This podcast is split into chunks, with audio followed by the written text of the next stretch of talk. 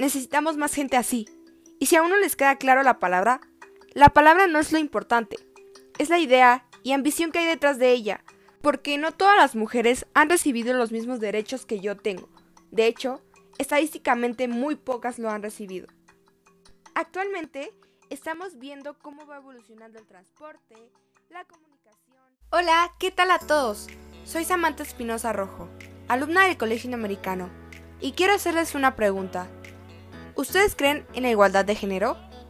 Porque puedo decirles que soy una adolescente que está en busca de que tanto las mujeres como los hombres puedan gozar de sus derechos y oportunidades, ya que actualmente siguen existiendo ciertos esquemas que aún no permiten a la mujer desarrollarse en el ámbito laboral y académico.